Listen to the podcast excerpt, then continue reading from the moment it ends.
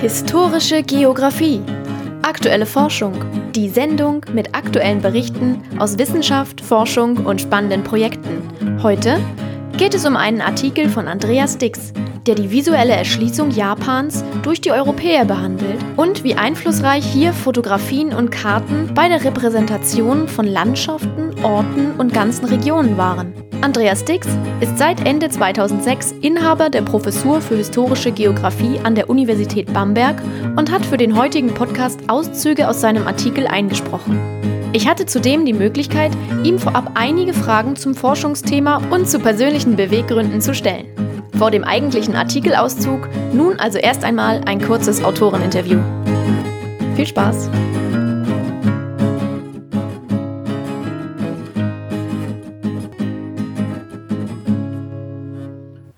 Herr Dix, heute stellen Sie Teile Ihres neuesten Artikels über die visuelle Erschließung Japans nach 1850 vor.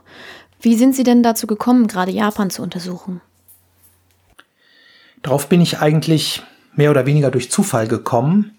Als ich noch in Bonn war, ähm, ergab sich für mich die Möglichkeit, mit einem japanischen Gastwissenschaftler äh, Yoshida Toshihiro Kontakt aufzunehmen, der bei uns am Institut war, damals in Bonn, und der mich dann schließlich nach Japan eingeladen hat, ein Stipendium oder auch ein Austauschprogramm wahrzunehmen, das mit seiner Heimatuniversität verknüpft war, der Kokugakuin Daigaku, also der Kokugakuin Universität, einer der großen Privatuniversitäten in Japan, die sich unter anderem mit der Ausbildung von Shinto-Priestern beschäftigen und deshalb eben auch einen Schwerpunkt in japanischer Literatur, Kultur, Geschichte und auch Geografie haben. Und die Frage war natürlich, was kann ich im Land forschen, wenn ich die Sprache nicht kann? Was kann ich im Land forschen, wenn einfach auch die ganze, der ganze kulturelle Hintergrund natürlich irgendwo fehlt, wenn man das nicht jahrelang studiert hat? Und ich habe dann festgestellt, dass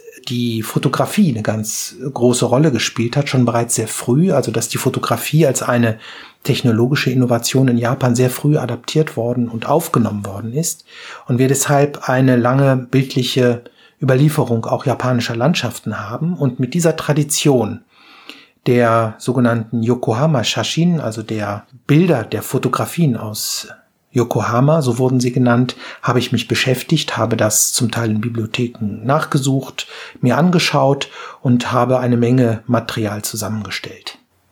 Können Sie noch etwas mehr über Ihren Forschungsaufenthalt vor Ort berichten? Was sind da die bleibenden Eindrücke? Ich hatte immerhin die Möglichkeit, vier Monate dort zu verbringen. Das war im Jahr 2004. Das ist jetzt also schon eine Zeit her.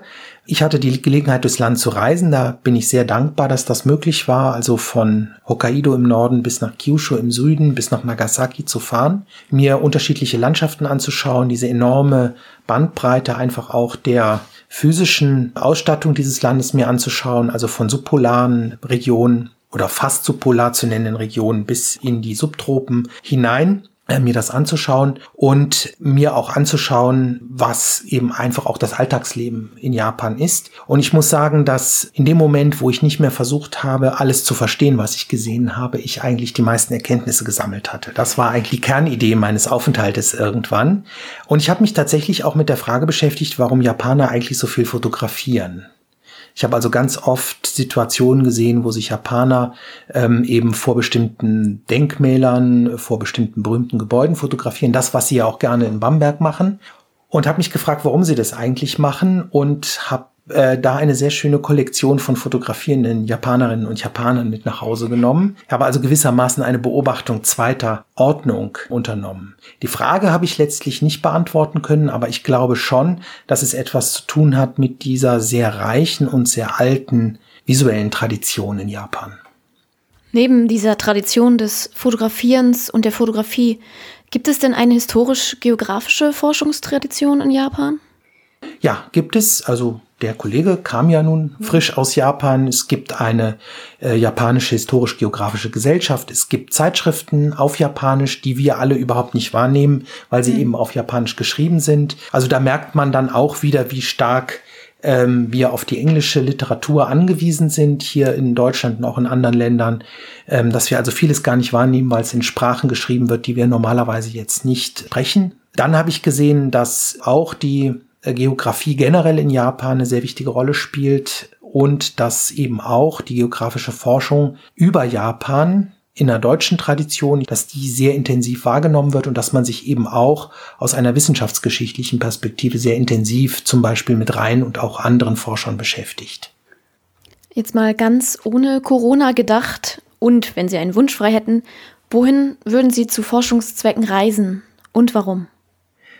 Jetzt könnte ich eine lange Antwort geben, eine sehr staatstragende und sehr seriöse Antwort geben, aber ich kann ja auch mal was träumen. Und wenn wir gerade bei Japan sind und wenn wir gerade auch bei dem Thema Inseln sind, ein Thema, was mich schon auch seit längerem etwas beschäftigt, dann würde ich eigentlich ganz gerne mal auf die Insel Hashima fahren. Das ist eine ganz verrückte Insel, die westlich von Nagasaki, also der Halbinsel von Nagasaki im Meer liegt. Das ist also eher im Süden von Japan, vor der Insel Kyushu gelegen.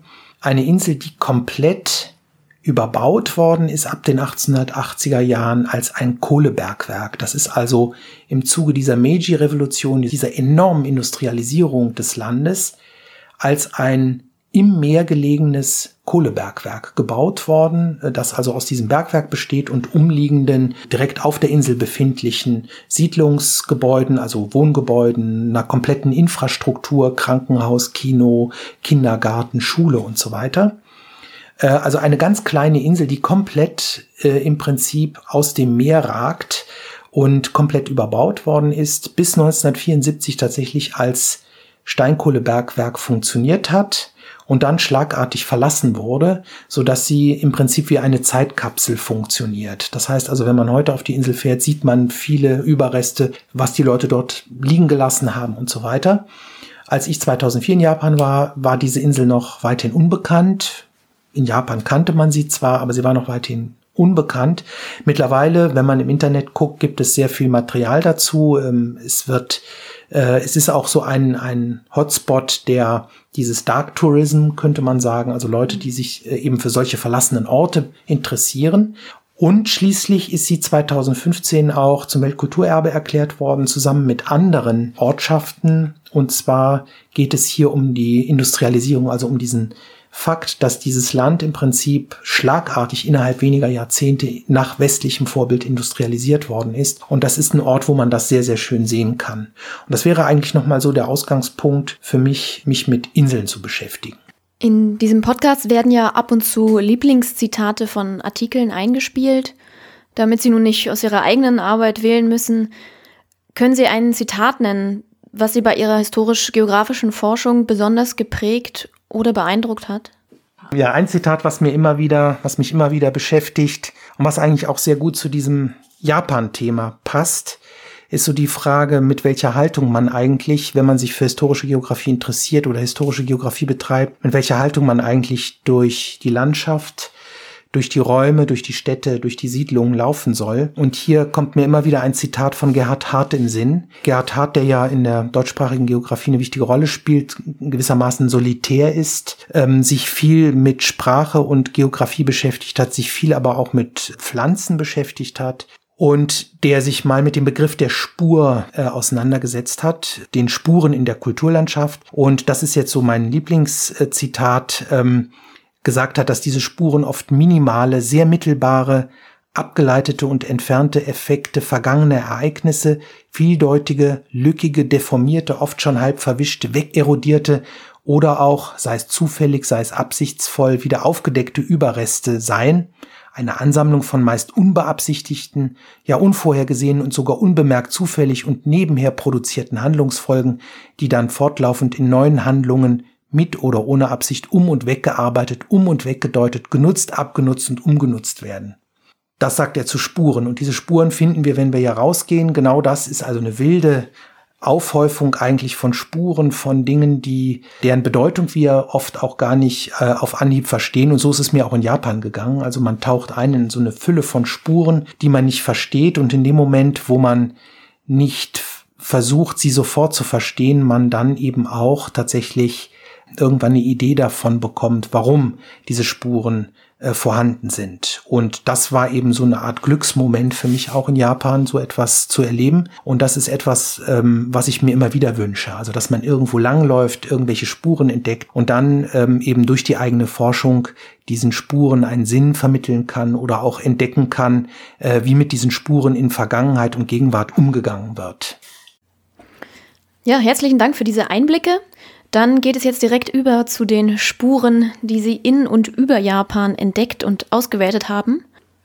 Und zu dem heutigen Artikel mit dem Titel Das fremde Verstehen. Strategien der visuellen Erschließung Japans durch Europäer in der zweiten Hälfte des 19. Jahrhunderts.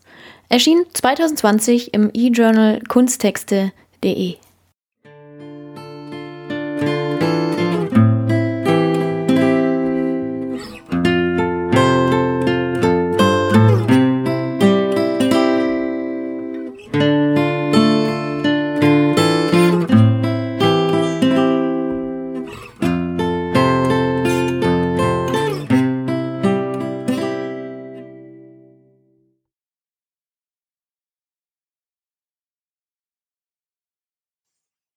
Die Abgeschlossenheit, die Nichterreichbarkeit von Regionen und von ganzen Ländern ist spätestens im Europa der frühen Neuzeit ein starker Impuls für Abenteurer, Forscher und Reisende gewesen, diese zu besuchen, den Mythen, Geschichten und populären Bildern eigene Erfahrungen und eigene Bilder entgegenzusetzen. Bis ins 20. Jahrhundert hinein geschah dies mit einem oft kolonialen und ethnografischen Impetus, dessen Drang es war, die letzten weißen Flecken, die unzugänglichsten Gefilde und wildesten Völker zu besuchen und zu erobern. Das europäische Aufschreibesystem, wie es Kittler genannt hat, wurde zur beherrschenden Vermittlungsinstanz über diese geografischen Räume. Die Medien, mit deren Hilfe dies geschah, die Reiseliteratur, das Bild, die Karte, waren oftmals europäische Erzeugnisse, die nicht selten zum ersten Mal überhaupt über Regionen und Länder berichteten und die Überlieferung und das populäre Bild über sie oft bis heute beeinflussen, wenn nicht gar prägen. Dabei veränderten sich Möglichkeiten und Entstehungsbedingungen. Bis zur Mitte des 19. Jahrhunderts beispielsweise reflektieren die Publikationen noch den sehr außergewöhnlichen, oft heroischen Modus der Expedition. Mit zunehmender Mobilität bis zum Ende des 19. Jahrhunderts wurde diese habituell vom Gentleman-Reisenden und Touristen abgelöst. Expeditionen gingen nun nur noch in immer unzugänglichere Gebiete wie die Hochgebirge, die Wüsten Afrikas und Zentralasiens oder schließlich die Eislandschaften der Pole. Die steigende Anzahl gedruckter Reiseberichte, Reiseführer, Fotos, Karten, die wachsende Zahl von ethnografischen Museen, in denen die Artefakte aus fernen Ländern gesammelt wurden, machten immer mehr Informationen zugänglich und sind Voraussetzungen wie Ergebnis einer ersten Hochphase der Globalisierung. Gleichzeitig stehen sie für einen Formierungsprozess der Wahrnehmung der ferne Länder und die Lebenswelt der einheimischen Bevölkerung oft auf wenige Fakten, wenige Bilder und Tatsachen reduzierte. Zudem waren in Regionen ohne eine eigene Schriftkultur und Tradition die europäischen Narrative quasi konkurrenzlos. Die europäische Entdeckung Japans ist hingegen anders gelagert. Hier stießen die europäischen Reisenden nach der Öffnung des Landes ab 1854 auf eine hochentwickelte Schrift- und Bildkultur, die ihrerseits einen großen Einfluss auf das hatte, was Europäer in Japan regelhaft neu entdeckten. Am Beispiel des Bamberger Apothekers Josef Schedel, der 13 Jahre von 1886 bis 1899 in Yokohama gelebt hat, lässt sich die Koevolution eines europäischen und japanischen Blickes auf das eigene Land und seine Landschaften rekonstruieren. Dies ist deswegen möglich, weil Schedel seine Bibliothek und Japonika-Sammlung seiner Heimatstadt vermacht hat. Bis zur Mitte des 19. Jahrhunderts war es für Europäer nahezu unmöglich, Erkenntnisse über das Land zu gewinnen, da in der Edo-Zeit, der Herrschaft der Tokugawa-Dynastie ab dem Beginn des 17. Jahrhunderts, das Land konsequent nach außen abgeschottet wurde. Dies war eine unmittelbare Reaktion auf die erfolgreichen Missionsversuche der Portugiesen ab ihrem ersten Eintreffen in Japan 1543. Bereits 1549 kam der Jesuit Francisco de Javier, der auch im deutschsprachigen Raum populäre Heilige Franz Xaver, als erster Missionar nach Kagoshima und um 1600 gab es dort bereits 800.000 Christen. Diese Tatsache veränderte die politischen Verhältnisse, denn die Einführung des Christentums stärkte die lokalen Adligen, die Daimyo im Süden Japans, die zunehmend zum Christentum übergetreten waren Die noch bestehende Herrschaft des Tokugawa-Shogunats sah diesen Prozess als zunehmende Gefahr. Die Einführung von Feuerwaffen und die Erkenntnis, dass eine Kolonialisierung folgen könnte, führte zur vollkommenen Abschottung des Landes nach außen in den 30er Jahren des 17. Jahrhunderts. Bereits 1600 hatte Tokugawa Ieyasu das Tokugawa oder Edo Bakufu begründet, benannt nach dem Ort Edo, dem heutigen Tokio. In der Folge wurde eine absolutistisch zu nennende, zentralisierte und gut funktionierende Verwaltung errichtet, die immerhin über 200 Jahre stabil blieb. Die über 250 Territorialfürsten, die eben schon genannten Daimyo, wurden eingeteilt in erbliche Vasallen, die bereits vor 1600 zu den Tokugawa gestanden hatten und denen, die erst danach dazu gestoßen waren. Die ersteren waren privilegiert, nur sie besetzten wichtige Ämter. Die Daimyo mussten je nach Erfordernis ihr Territorium wechseln und sie mussten abwechselnd ein Jahr in Edo und ein Jahr auf ihrem Besitz zubringen, die legitimen Frauen und Kinder sogar ständig in Edo leben. Die regelmäßigen Reisen zum Hof nach Edo, dem späteren Tokio, machten ein System von Straßen notwendig, die alle auf diese Stadt zuliefen. Ein Beispiel ist der sogenannte Tokaido, dessen Verlauf als gepflasterte Straße oder Weg man tatsächlich an einigen Stellen noch heute sehr gut nachvollziehen kann. Diese Wege waren außerordentlich gut ausgebaut und verfügten über ein dichtes Netz an Relaisstationen und Herbergen. Dies war der Grund dafür, warum europäische Forschungsreisende sich meist entlang dieser Wege ins Inland bewegten und diese dann in Reiseberichten und Routenaufnahmen dokumentierten. Diese sehr hierarchisch und strikt organisierte ständische Gesellschaft funktionierte durch eine rigide soziale Kontrolle. Zwischen 1633 und 1639 wurden mehrere Gesetze erlassen, die zu einer völligen Isolierung vom Ausland führten, dem sogenannten Sakoku. Der Kontakt mit dem westlichen Ausland lief alleine über die Vereinigte Ostindische Kompanie, die als einzige das Privileg hatte, auf der ab 1640 künstlich aufgeschütteten Insel Dejima vor der Hafenstadt Nagasaki eine Handelsniederlassung zu unterhalten. Alle vier Jahre zog die niederländische Delegation zum Hof nach Edo, um Handelsgeschäfte abzuschließen und Geschenke zu überreichen und auszutauschen. Mit der Zeit wurden aber nicht nur Waren, sondern auch Bücher und technologische Kenntnisse ausgetauscht. Trotz des Abschlusses prosperierte das Land wirtschaftlich. Es entstanden große Städte, in denen das Gewerbe blühte. Die Natural wurde zunehmend durch die Geldwirtschaft abgelöst. Gleichzeitig wurde das Land durch wachsende soziale Spannungen erschüttert. Es bildete sich eine Schicht reicher Bauern, die in der Stadt lebten, und armen, auf dem Land lebenden Pächtern.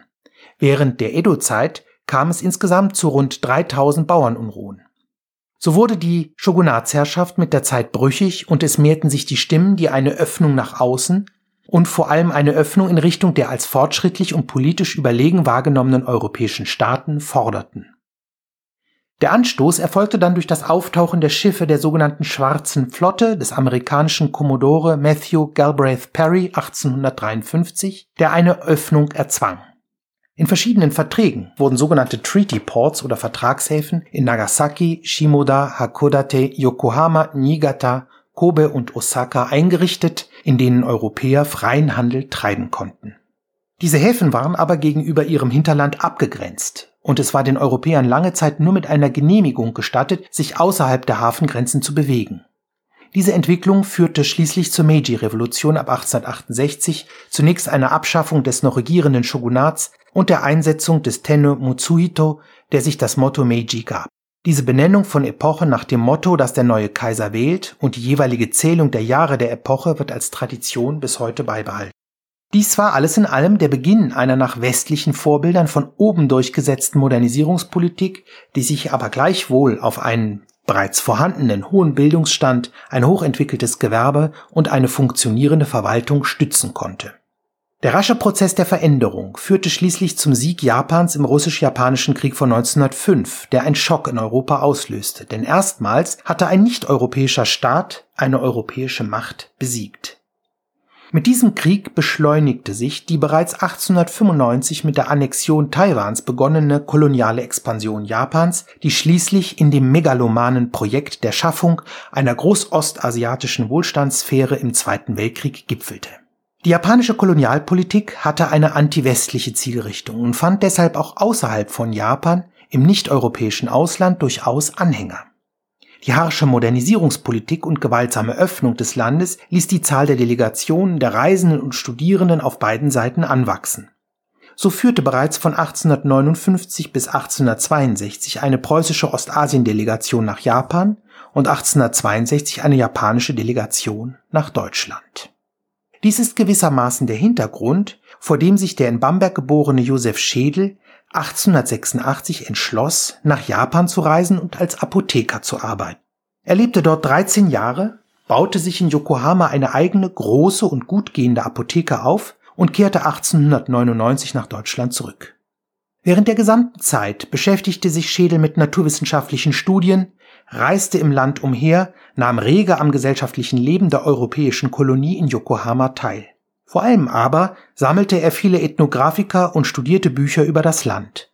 Gleichzeitig führte er ein ausführliches Tagebuch. Nach weiteren Auslandsaufenthalten kehrte er am Ende seines Lebens nach Bamberg zurück und vermachte seinen Nachlass Bamberger Bibliotheken und Archiven. Yokohama wies damals schon eine starke europäische Kolonie auf. Die Stadt war gleichzeitig der wichtigste Niederlassungsort für Deutsche. Dadurch entstand mit der Zeit eine eigene deutsche Infrastruktur, zu der nicht zuletzt Schädels Apotheke gehörte. Daneben gab es ein kaiserliches Marinelazarett sowie deutsche Clubs und Vereine. Im Vertrag von Kanagawa von 1854 war geregelt, dass die Ausländer sich nur in ausgewiesenen sogenannten Settlements niederlassen durften. Ins Landesinnere durften sie nur mit Genehmigung der kaiserlichen Behörden reisen. Hiervon machte Schädel regen Gebrauch und in den nächsten Jahren bereiste er alle wichtigen, damals schon touristisch erschlossenen Orte und Landschaften. In seinem Nachlass nun befindet sich eine schmale Zeitung in mehreren Ausgaben, die sogenannte Weekly Box of Curious. Auf dem Titelblatt der ersten erhaltenen Nummer vom 2. Mai 1891 findet sich in der rechten oberen Ecke eine Liste mit Büchern und Karten in Dollarpreisen, die man wohl den ankommenden Reisenden aus Europa zur Orientierung und besseren Kenntnis dieses für die westlichen Ausländer damals sehr fremden Landes auch zum Kauf empfehlen wollte. Im Folgenden möchte ich anhand der Literatur, anhand der Fotografie und auch anhand der Karten zeigen, mit welchen Medien sich Europäer im Land zurechtgefunden und mit welchen Medien sie sich das Land vertraut gemacht haben. Die Literaturliste kann man als eine Art Kanon betrachten, denn viele der Titel tauchen immer wieder in anderen Zusammenhängen auf. So hatte Schädel in seiner Hausbibliothek ebenfalls viele Bücher, die auf dieser Liste verzeichnet sind. Dieser Kanon reflektiert die Bedürfnisse und den Erfahrungshorizont einer bürgerlichen, meist europäisch geprägten Elite. Dabei spielte eine umfassende Unterrichtung über Land und Leute, aber auch eine Würdigung der japanischen Landschaften eine wichtige Rolle. Zu diesen Büchern gehörte zum Beispiel die zweibändige Landeskunde des deutschen Geographen Johann Justus Rhein. Neben der noch anwachsenden Literatur zu Japan spielte auch die Fotografie eine bedeutende Rolle, die von den Reisenden und von den schnell anwachsenden europäischen Kolonien in den Vertragshäfen eingeführt wurde. Mit ihren Fotografien konstituierten die Europäer nicht wie in anderen exotischen Kontexten ihre eigene Bildwelt, entdeckten und eroberten zum Beispiel bestimmte Orte und Landschaften neu, vielmehr nahmen die Europäer jetzt dieselben alten Wege nach Edo oder besuchten die Orte, die schon durch die japanische Bildkunst wie die Ukiyo-e-Drucke, also farbige Holzschnittdrucke, ausgewählt und popularisiert worden waren so haben die wichtigsten Künstler wie Hokusai oder Hiroshige einerseits in größeren Bilderzyklen das Leben und Treiben auf den großen Straßen nach Edo wie dem Tokaido oder Nakasone abgebildet, andererseits selbstverständlich auch Landschaften und herausragende Orte wie den Fuji abgebildet. In Japan und in anderen Ländern Ostasiens gab und gibt es die Tradition, Listen mit den jeweils schönsten Landschaften des Landes anzulegen. Dementsprechend wurden schon im 19. Jahrhundert diese Landschaften nicht nur auf diesen Drucken abgebildet, sondern dann auch ausgiebig fotografiert. Hierzu gehörten selbstverständlich die als Nihon Sankei bezeichneten drei schönsten Landschaften Japans, die vielen kleinen kieferbestandenen Inseln von Matsushima, die Nährungsküste von Amanohashidate sowie der Schrein von Miyajima mit seinem Torii, dem für die shintoistischen Tempel typischen Tor. Ein schon in der Edo-Zeit ikonische Landschaft war der Fuji oder Fujiyama, der als heiliger Berg traditionell eine besondere Bedeutung hatte. Durch seine große Höhe, charakteristische Form und weite Sichtbarkeit wurde er nun zu dem Symbol Japans. Diese Listen hatten einen unschätzbaren Vorteil. Sie reduzierten Komplexität in einer Situation der potenziellen Überforderung durch das allzu Fremde und Exotische. Gleichzeitig boten sie auch ein Angebot an Sinnstiftung.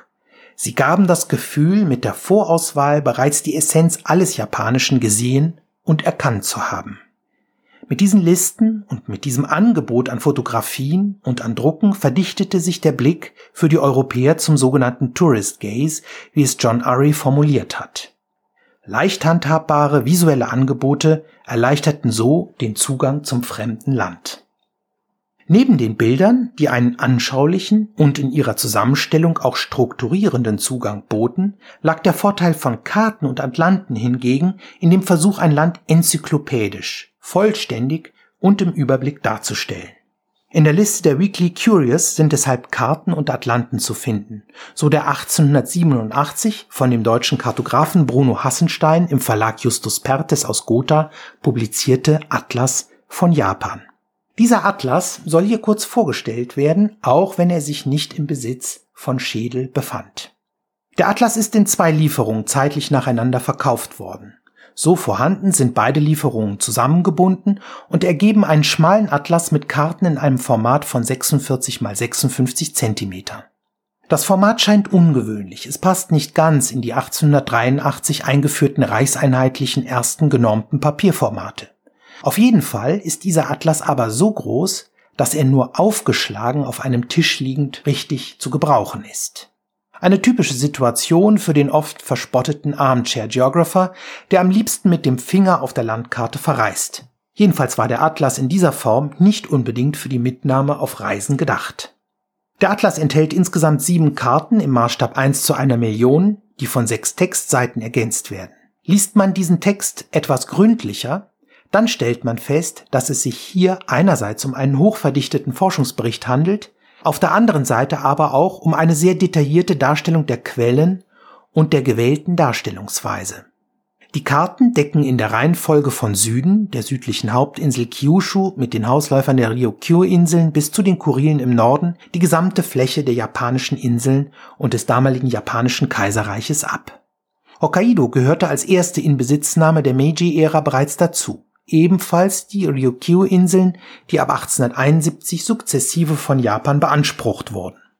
Einen Überblick gibt die achte Karte, die in einem kleineren Maßstab von 1 zu 7,5 Millionen die Verwaltungseinteilung Japans und wichtige Hinweise zur Verkehrsinfrastruktur wie Dampferlinien, Seekabeln und Meerestiefen zeigt. Man fragt sich, warum Japan mit derselben Intensität wie die noch zu erforschenden Regionen in Afrika und Australien mit einem so erheblichen Aufwand dokumentiert wurde. Dieser Frage lässt sich mit einem Blick auf den Kartenautor etwas genauer nachgehen. Zur Zeit der Veröffentlichung des Atlas arbeitete der 1839 in Rula geborene Bruno Hassenstein schon seit acht Jahren im Pertes Verlag.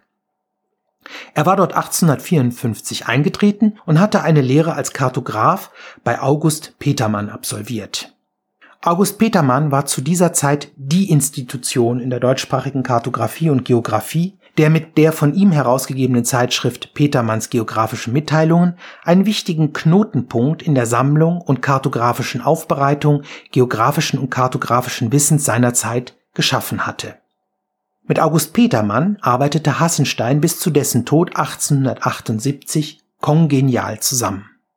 Zu dieser Zeit bekannt wurde er vor allem durch die große zehnteilige Karte von Innerafrika.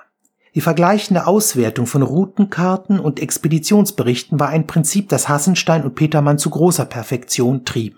Dieses wurde nun auch bei dem Japan-Atlas angewandt. Ganz in der Tradition der Expeditionskartographie, die Hassenstein von der Pike auf gelernt hatte, führte er in der Einleitung die Expeditionen und Reiserouten auf, die in Japan von den Portugiesen ab 1542 bis in die 1870er Jahre hinein in den Reisehandbüchern zum Beispiel von Sato erwähnt werden. Die entsprechenden Routen liefen alle entlang der wichtigen großen Straßen nach Edo, die ja in der japanischen Geschichte und der Bildtradition eine so große Rolle spielten. Die Arbeiten an dem Atlas hatten schon einige Jahre vorher begonnen. Ganz offensichtlich war der staunenswerte Aufstieg Japans in wirtschaftlicher und militärischer Hinsicht ein Antrieb, hierfür auch einen eigenen speziellen Atlas zu erstellen. Aus einer möglichst großen Zahl möglichst detaillierter Quellen schuf der Kartograf in einer großen, wissenschaftlich fundierten Synthese fremder Forschungsleistungen ein durchaus eigenständiges Werk. Der Wert der Karte bemaß sich sodann danach, wie viel Information sie enthielt und wie präzise die Informationen waren. Hierzu gehörte zum Beispiel die Lagegenauigkeit, die Ausdehnung und auch die korrekte Benennung aller physischen Details. Hassenstein sammelte ungeheuer viele Ortsnamen, deren Umschriftung in lateinische Buchstaben ihm allerdings größte Mühe machte. Eine Zeit lang half ihm ein japanischer Student, der zum Studium nach Leipzig gegangen war.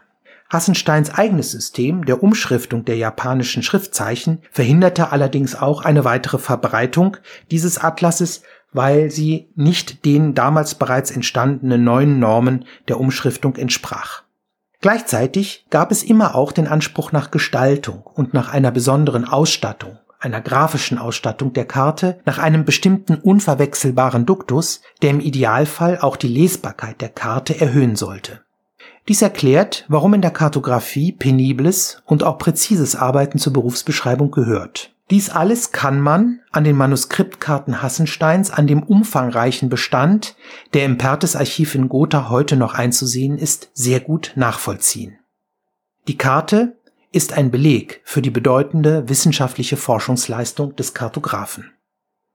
Die wenigen hier vorgestellten Beispiele zeigen, wie sich Europäer mit den ihnen gewohnten Kulturtechniken ein fremdes und exotisches Land vor allem visuell aneigneten, wie sie es sich gewissermaßen zu einem eigenen Land machten.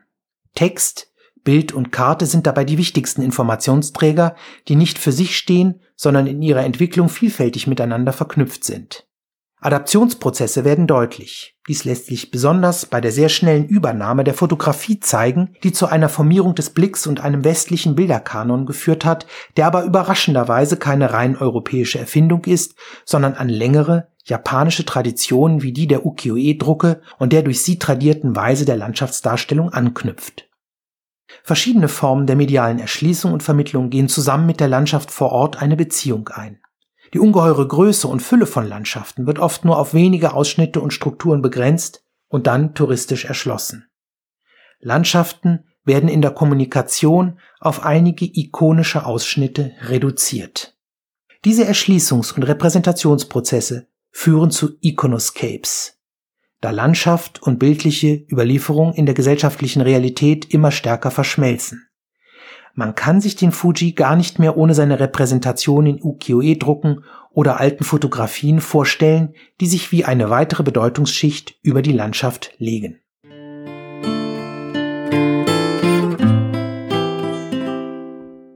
Das war's mit der heutigen Ausgabe. Falls Sie auch den nächsten Beitrag nicht verpassen wollen, abonnieren Sie unseren Podcast. Themenvorschläge aus der historischen Geografie oder neue Mitglieder für unser Redaktionsteam sind immer willkommen. Und auch wir als Verein Historische Geographie Bamberg e.V. freuen uns immer auf Zuschriften und Impulse über kontakt@histgeo-bamberg.de. Bis bald!